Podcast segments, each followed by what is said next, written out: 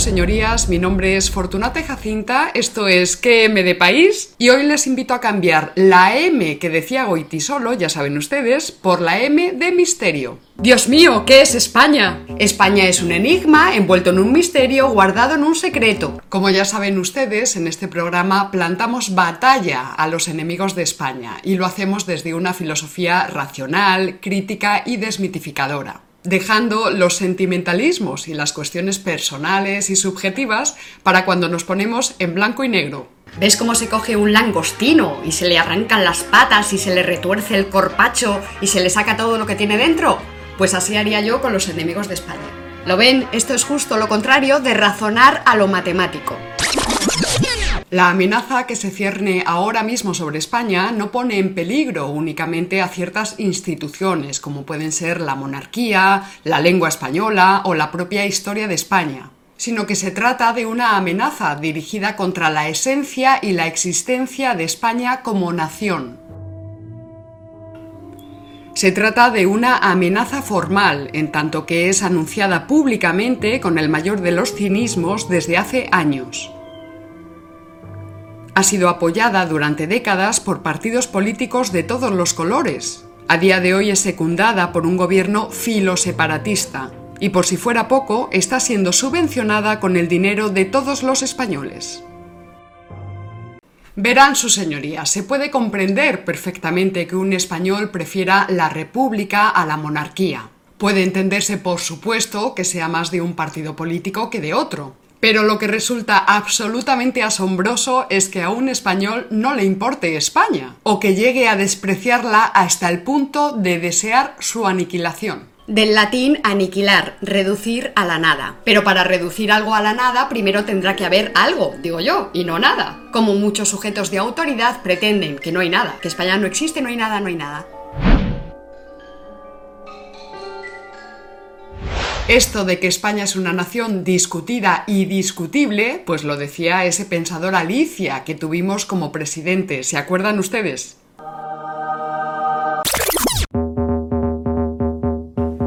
Lo que pasa es que desde el siglo XIX la historia de España se escribe desde la tradición en lengua inglesa y francesa. Tradición que ya viene deformada por la inmensa maquinaria de la propaganda enemiga, y que muchos historiadores españoles imitan sin cuestionar siquiera si esos relatos están o no manipulados. O peor aún, porque sabiéndolo a ciencia cierta aprovechan estos relatos adulterados con fines ideológicos y políticos.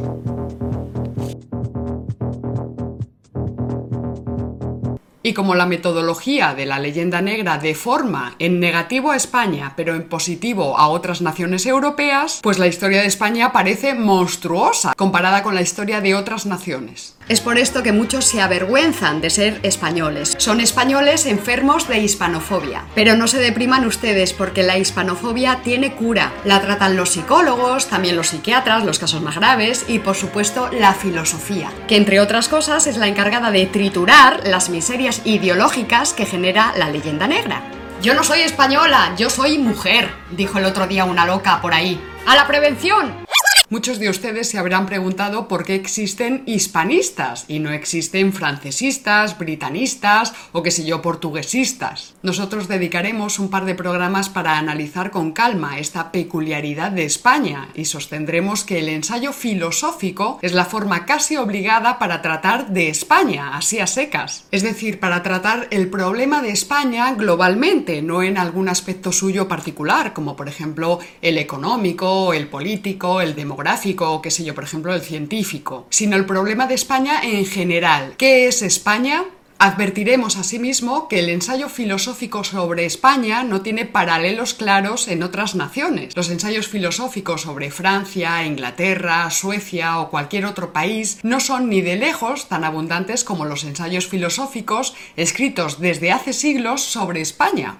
Se trata de un hecho diferencial que no puede ser subestimado ni tampoco puede ser explicado a partir de ramplonas categorías psicológicas, como aquellas que pretenden diagnosticar en los españoles pues una especie de obsesión con su propia historia o de una suerte de narcisismo sin fin, Será a partir del siglo XVII cuando comenzará a tratarse el problema de España en su perspectiva real, histórica. Es entonces, tras la reconquista de Granada y la conquista de América, cuando surge el ensayo filosófico propiamente dicho, y habrá que ver por qué surge en ese momento y no antes o después.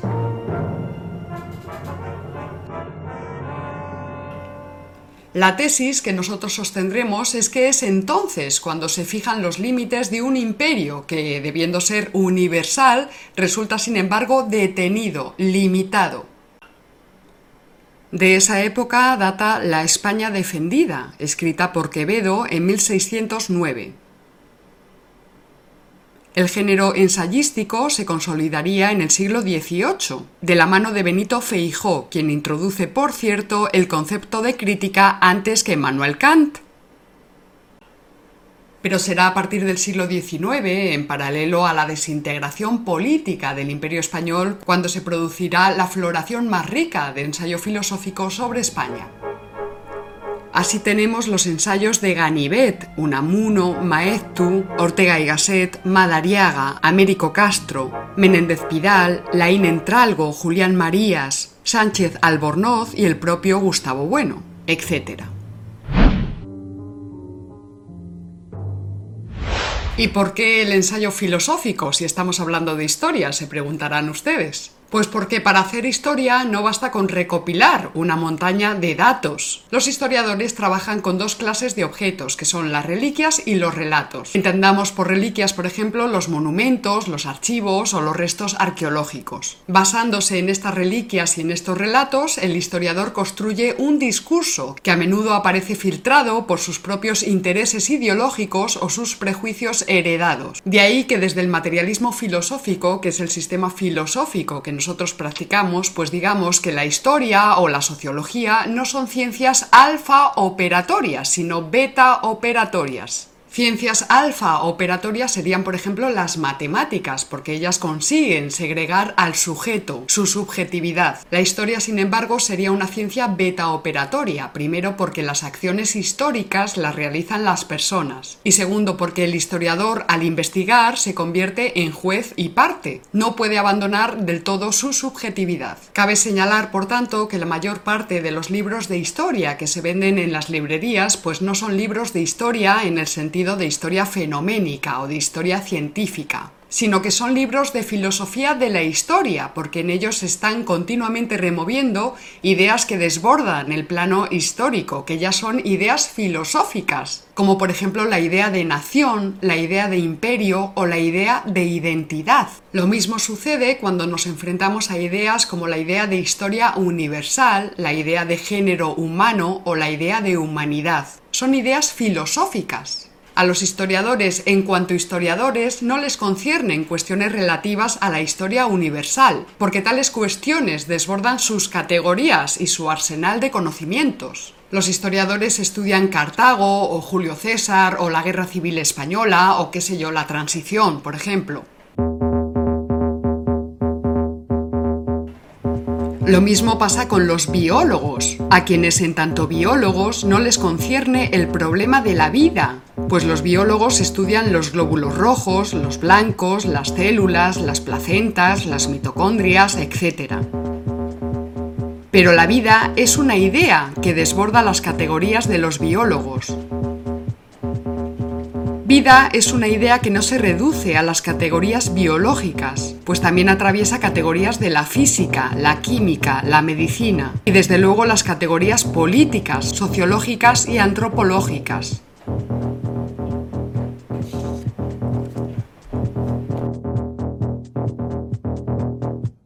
Vida, por tanto, es una idea que se aborda desde la filosofía, igual que la idea de nación, porque si no, pues llega un historiador independentista catalán y dice que Cataluña es nación política desde el siglo XII.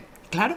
Por otro lado, si España tiene relevancia dentro de la historia universal es porque fue un imperio y un imperio católico, nada menos, es decir, un imperio que pretendía la universalidad. Por tanto, cuando decimos que España es un problema de la filosofía de la historia es porque el imperio español, al configurarse como un imperio generador y no como un imperio depredador, no estaba calculado para caer, del mismo modo que tampoco estaba calculado para caer el Imperio Romano o la Unión Soviética. Estas superestructuras que son la fuente de nuestra realidad presente fueron detenidas, limitadas, y hay que entender y explicar por qué. Del mismo modo que hay que entender y explicar por qué no encontramos el mismo problema al hablar de la caída del imperio británico o la caída del imperio persa o la del imperio holandés. No es el mismo problema.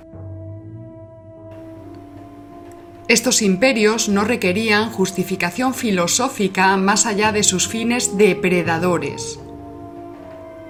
Eran imperios coloniales, cuyo único propósito consistía en actuar en pos de su razón maquiavélica de Estado, en beneficio de la metrópolis y en detrimento de las colonias.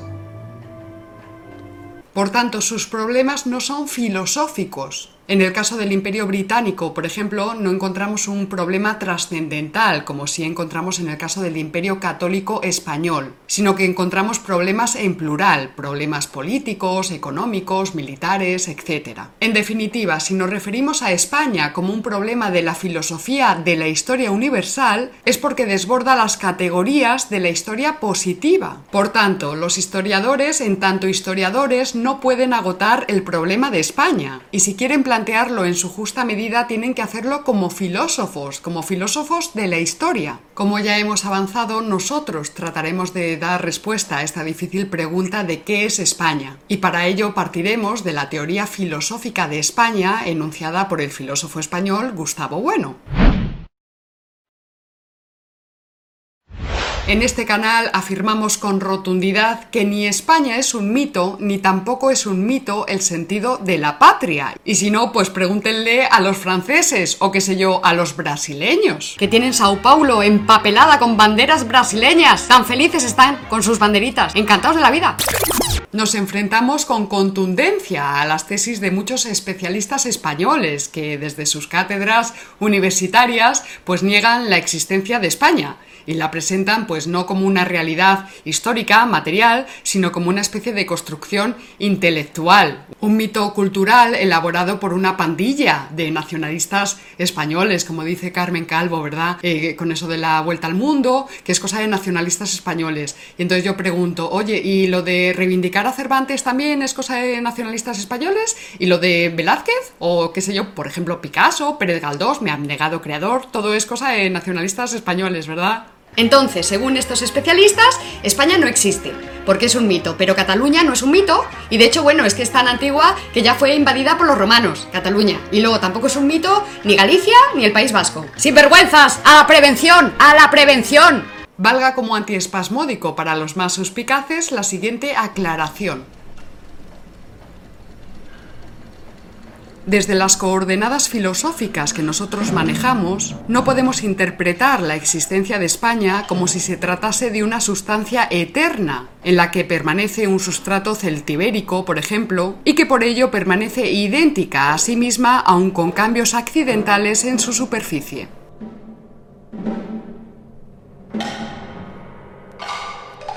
No puede hablarse de una España eterna, sagrada y pura en la que sus habitantes unas veces van disfrazados de romanos e incluso de emperadores romanos. Otras veces van disfrazados de visigodos, musulmanes o conquistadores de México o de Perú soldados de Flandes, guerrilleros en la francesada de 1808 o maquis de la guerra civil. De momento quiero que nos fijemos en que la historiografía oficial sobre España pues gira hoy día en torno a la visión anglosajona. Es normal, son la potencia hegemónica y hacen propaganda positiva de lo suyo, de lo propio, ¿verdad? Para conquistar la subjetividad de la gente y también sus bolsillos. Lo que no es normal, sino que es más bien patético, es que países ajenos a esa tradición anglosajona se subordinen sin más, como hacen nuestras élites intelectuales y políticas, eh, subordinarse sin más, ¿verdad? Cobardes y gaznápiros. Como les pasa a muchos españoles que no quieren serlo, ¿verdad? Entonces son capaces de odiar profundamente a su vecino si se atreve a colgar una bandera de España en el balcón. Pero luego van ellos y se compran un casco monísimo con la bandera inglesa ahí super vintage y van en su vespino, tan felices, o un bolso en bandolera también con la bandera inglesa. Es que les encanta esto. Todo lo british, uh, les vuelves muy vintage. Y lo otro es muy facha, dicen, claro. España se encuentra en las raíces de los mitos fundacionales de naciones y de religiones de todo Occidente. Y esos relatos fundacionales no se dejan toquetear fácilmente, porque de ellos depende la cohesión de dichas naciones. España ocupa el papel del enemigo necesario, y eso hay que entenderlo. Y el problema es que muchos españoles y también muchos hispanoamericanos, por la parte que, les toca, pues hemos asimilado como normal eh, estos ataques contra nuestros hitos fundacionales. Por ponerles algún ejemplo que tengo aquí a mano, les diré que la obra de Krisan Kumar, nacionalizado británico y profesor de la Universidad de Virginia, Imperios, cinco regímenes imperiales que moldearon el mundo, publicada en 2018, pues apenas dedica unas páginas a la rama Habsburga española. Y eso que este autor dice cosas tan interesantes como estas. Es posible que los imperios formen parte del pasado en su forma histórica. Pero no está claro en absoluto que la alternativa más deseable sea el sistema actual, en el que unos 200 estados-nación reclaman su soberanía y tienden hacia la uniformidad étnica. Esta parece una receta para un conflicto interminable, tanto entre los estados como en el interior de ellos. Esto de que España quiso demasiado es el argumento de Yuval Harari, historiador israelí formado en Oxford, cuyas obras han vendido millones de ejemplares en todo el mundo. En su ensayo Sapiens, de animales a dioses, una breve historia de la humanidad, el autor hace un esfuerzo por vindicar el aporte fundamental de los imperios en la construcción del mundo. Pero caso curioso, no solo no valora el tremendo aporte del imperio español, citándolo apenas un par de veces, sino que cuando lo cita lo desprecia de forma lamentable.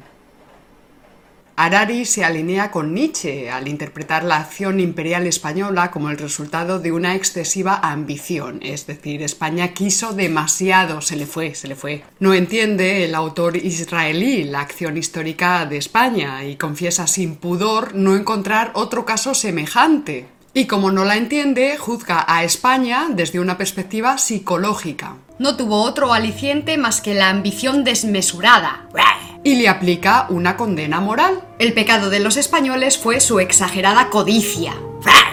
El error de Harari consiste en interpretar al imperio español como un imperio colonial más, es decir, como un imperio depredador, al modo en que lo hacen pues los historiadores ingleses y por reflejo simiesco también muchos historiadores españoles. Solo ven los ejemplos de rapacidad, que evidentemente hubo y muchos si ustedes quieren, pero no ven la norma imperial, no ven la norma generadora, esa que distancia radicalmente la acción imperial española de la acción de otras empresas colonialistas abrasivas. Esto es, solo ven los finis operantis, pero permanecen ciegos a los finis operis. No ven el resultado objetivo de las operaciones que los españoles llevaron a cabo durante siglos, esto es, la construcción de un nuevo mundo. Ya puedes explicar mejor eso de los finis operantis y los finis operis, porque si no alguno pues terminará llamando a la Guardia Civil, verás. Pero lo más grave es que no se da cuenta de que el imperio español era un imperio católico y que tal condición le impelía a expandirse por todos los contornos de la tierra. Yuval Harari tampoco se percata del hecho de que el imperio español es el primer heredero del imperio romano. Tampoco se da cuenta este historiador superventas de que tampoco hacía falta irse muy lejos para encontrar el anhelado caso paralelo, el caso análogo. Lo tiene Harari bien a mano. Se trata del imperio islámico, que nació igualmente bajo el imperativo de recubrir todos los rincones de la tierra. No a causa de una codicia material y grosera, sino porque ambas religiones, la musulmana y la católica, tienen vocación universal. Ambas tienen la obligación de extenderse y de recubrir a todos los pueblos de la tierra una vocación semejante, por cierto, a la de la Unión Soviética, que surgió con la obligación de incorporar y de recubrir al mundo entero. Ya abundaremos en esta cuestión absolutamente esencial, lo haremos en ese capítulo sesudo que vamos a preparar, ¿verdad? Pero valga de momento la siguiente precisión. El Islam se despliega en la península ibérica contra los visigodos, precisamente porque los considera politeístas, por esto del Dios Padre, Hijo y Espíritu Santo. Dicho de otra manera, la justificación de la Guerra Santa es el monoteísmo islámico frente al politeísmo cristiano, al que desde sus directrices teológicas no puede en modo alguno tolerar. Y precisamente porque España nació contra el Islam, tuvo que desplegar desde el principio un conjunto de planes y programas que exigían una expansión indefinida. Necesitaba recubrir al imperialismo islámico, que era un empuje ilimitado y al que necesitaba responder de una forma igualmente ilimitada. Para entender cómo encaja América en este argumento, tendrán que esperar al capítulo sesudo, al siguiente, al próximo.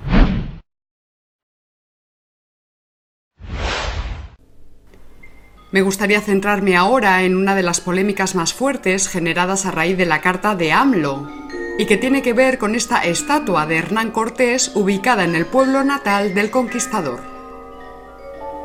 Verán sus señorías, en este canal no se pone en duda que algunas de las culturas con las que se encontraron los españoles que llegaron a América eran muy avanzadas. De hecho, una de las primeras consideraciones que reconocieron los teólogos y juristas españoles del siglo XVI fue que las sociedades indígenas no eran amorfas, como sugería el agustinismo político, sino que eran sociedades ya constituidas, cuya formación implicaba el desarrollo de la racionalidad técnica, jurídica, artística y política. Para explicarlo muy brevemente y que no nos despistemos, ¿verdad? Habría dos cosas. Una sería el racionalismo tomista de Santo Tomás de Aquino, que fue el seguido por los españoles. Y otra, el agustinismo político de San Agustín y que fue el seguido por los protestantes. Este racionalismo tomista, que fue el que venció en España, reconocía la racionalidad del indio y por eso le reconocía sus derechos, por ejemplo, sus derechos como propietarios de sus tierras. En este canal tampoco se pone en duda que el canibalismo o los sacrificios humanos practicados por algunas culturas americanas tuvieran una justificación religiosa dentro de sus cosmologías particulares. Por supuesto que tendrían una justificación. Lo que tratamos de explicar es que en su encuentro con ellas el catolicismo no podía tolerarlas. Expliquemos esto un poquito. El carácter normativo de las religiones induce ciertos modelos de conducta y también induce resistencia frente a esos modelos. Dicho de otra manera, esta normatividad interna enuncia una serie de valores positivos, siempre en oposición y enfrentados a otra serie de valores negativos o contravalores. Para aclarar este punto de los valores y los contravalores, Gustavo Bueno utilizó el ejemplo de la lógica. Si la verdad es un valor, el error o la falsedad no serían simples alternativas, sino necesariamente algo contra lo que habría que luchar. Ahora vivimos inmersos en este relativismo moral y cultural que viene a decirnos que todas las culturas son iguales y que todas las conductas morales son respetables y válidas. Ahora quiero ponerles un ejemplo para evidenciar que ese supuesto relativismo moral y cultural que muchos dicen defender, pues es en realidad un argumento hipócrita, cínico y mentiroso.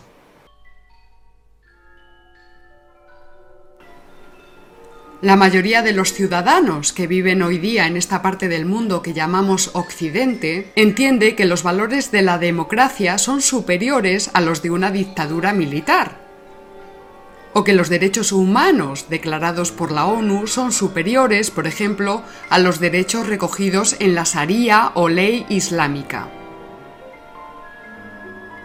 Cuando surgen casos lo suficientemente mediáticos como lapidaciones de mujeres, esclavitud, niños forzados a trabajar, etc., nuestras sociedades occidentales se sienten impactadas se movilizan, se apresuran a denunciar estos casos a través de las redes sociales, las ONGs o apelan a la ONU para que extienda su influencia sobre dichos territorios.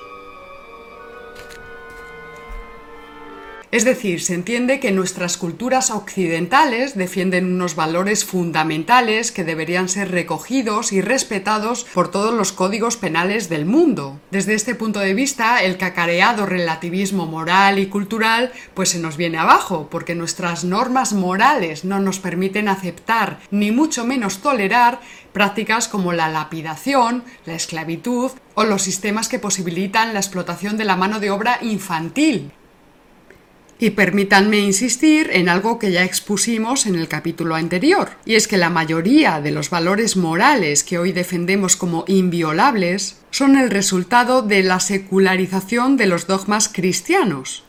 Igualdad, fraternidad, respeto de la mujer y de la infancia, cuidado de la naturaleza y de los animales, solidaridad con los oprimidos, etc a quienes defienden la idea posmoderna de que no se debe entrar en contacto con sociedades tecnológicamente menos avanzadas que la nuestra, yo les preguntaría qué harían en caso de llegar a un planeta habitado pues por criaturas sorprendentemente parecidas a nosotros y descubrieran pues que tienen la costumbre estas criaturas de pegar palizas a sus mujeres dos o tres veces al día.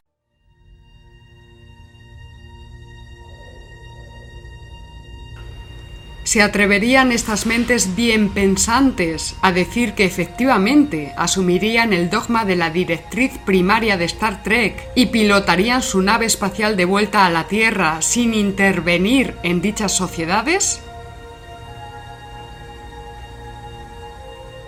Space, the final frontier.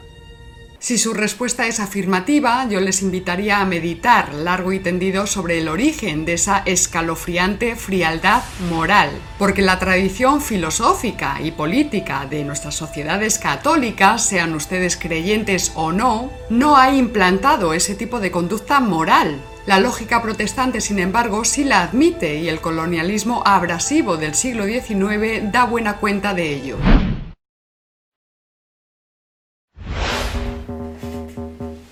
Esta estatua de Hernán Cortés fue ubicada en Medellín, la ciudad natal del conquistador extremeño, en 1890. Aparece Cortés en traje militar, sosteniendo un estandarte y el cetro de mando. Bajo sus pies hay trozos de altares e ídolos aztecas, que a causa de la idiocia colectiva han sido interpretados como cabezas de indígenas, Señores, esta estatua de Hernán Cortés representa el triunfo de la conquista católica frente al paganismo y la barbarie. Lo que pisa la bota de Hernán Cortés, por mucho que ustedes empeñen, no son cabezas de indígenas, sino trozos de altares e ídolos aztecas, símbolos que resultaban absolutamente inasumibles desde el punto de vista católico. Las leyes españolas siempre trataron de proteger a los nativos, se persiguieron y castigaron en la medida de sus posibilidades los abusos y los excesos, que los hubo, y solo una persona boba e ignorante pensaría que las Cortes españolas aprobarían y financiarían en 1889 un monumento para hacer apología de algo contrario a la ley, de algo censurado por la Iglesia de Roma y castigado duramente por la doctrina católica. Es que es fácil, en ese momento ganó Hernán Cortés en nombre del catolicismo y por eso pone su bota encima de un ídolo azteca. Si hubiera ganado Moctezuma, pues quizá hoy tendríamos imágenes suyas, retratos suyos, aplastando con su pie la cruz católica. La hubiera vencido, Y con esto cerramos este capítulo de introducción al capítulo sesudo, que será el próximo. ¿Qué es España? Dios mío, ¿qué es España? Hemos tratado un poco de todo. Agradecemos su apoyo a todos nuestros mecenas y colaboradores. Les recordamos que abajo ponemos los enlaces que si queréis apoyarnos en el sostenimiento material de este proyecto. Se despide de todos ustedes Fortunata y Jacinta y recuerda, si no conoces al enemigo ni a ti mismo, perderás cada batalla. Hasta luego.